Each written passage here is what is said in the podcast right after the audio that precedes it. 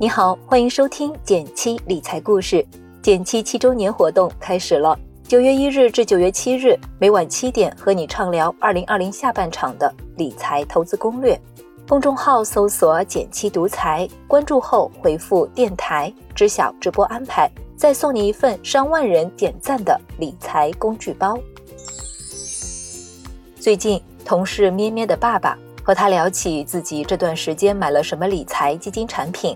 咩咩的爸爸说：“某某平台推荐的产品很好啊，我上次试着买了一百块，第二天就挣了三块，我还有十万块呢，想一次都买了，算下来一天挣三千呢。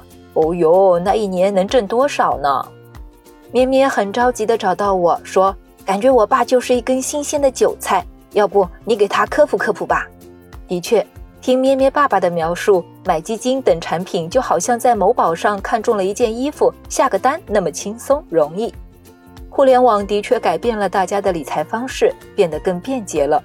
但问题来了，能直接在各大理财平台上抄作业吗？页面上推荐什么就买什么，靠谱吗？答案肯定是不能直接抄作业的。这个场景你一定也很熟悉，看产品的过往收益率都挺好。似乎每一个买进去都很容易赚钱，那到底该选哪个呢？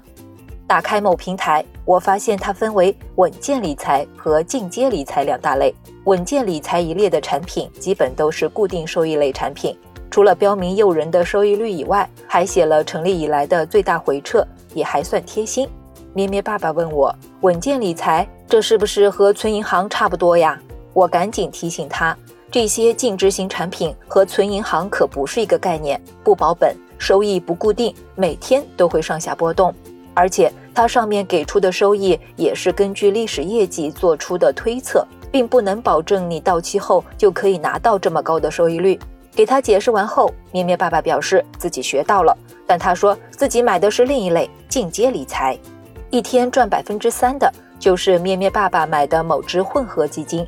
再仔细一看，他一口气买了可不止这一只，一共七只基金，而且还都是一笔买入的。其中几只还都是在之前市场特别热、高点时候买入的，现在还都浮亏着。我倒吸一口凉气，问他：“你知道自己买的这些是什么吗？”咩咩爸爸说：“基金嘛，我都是挑申购最多的买，亏了没事，等等总能回来，反正每只金额也不多，看起来好像都可以买。”咩咩爸爸也从众下了单，但因为对背后的投资逻辑又不确定，于是陷入了一个误区：什么都买一点，分散着买，总没错吧？反正每笔投资金额都不大，就算亏也亏不了太多。有这样心理的人还不在少数。坦白说，这样投资重在参与，玩一玩的心态更重一些。为了分散而多买，不仅起不到真正分散风险的作用，还可能买到更多不熟悉的产品。降低整体收益不说，还容易踩雷。如果你也有这些问题，不妨先做这以下三步来提升自己的投资体验和潜在的收益。第一步，做好资金的安排，比如投资权益类产品，用闲钱而不是急钱来投资，心态上会更从容。第二步，知己知彼，买之前仔细看看基金的产品说明书，持仓如何，基金经理的年限多久。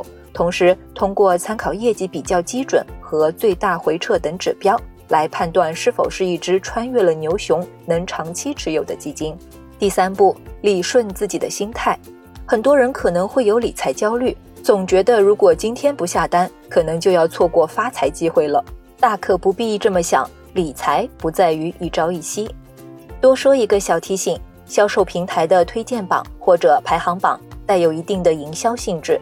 不建议直接抄作业，选产品还是得有自己的判断标准和逻辑，谨慎思考后做出的投资决定，可能会比你潦草的买买买获得的效益更高。除了在大的第三方理财平台上获得基金的基本信息，你还可以去基金的官网上获取更多公开的信息，包括投资组合、费率结构、基金结构、分红记录等等。做完功课，精选出几只后。用坚持定期定额、分批买入的方式，可能帮你达到事半功倍的效果。打个不恰当的比喻，投资理财就好像一个人下定决心减肥一样，抄网上的减重食谱，也学着别人健身撸铁，看起来一样都没落下。但如果只是照抄，不严谨，也没有耐心，没有持之以恒、不懈的坚持，也很难达到理想的效果。总体来说，一招买鸡很容易，但要在鸡海中赚到长期的钱并不容易。如果你喜欢今天的节目，记得帮我点个赞，给个鼓励。好了，今天就到这里了。最后再提醒一下，微信搜索并关注“减七独裁”，记得回复“电台 ”get 二零二零下半场的理财投资攻略。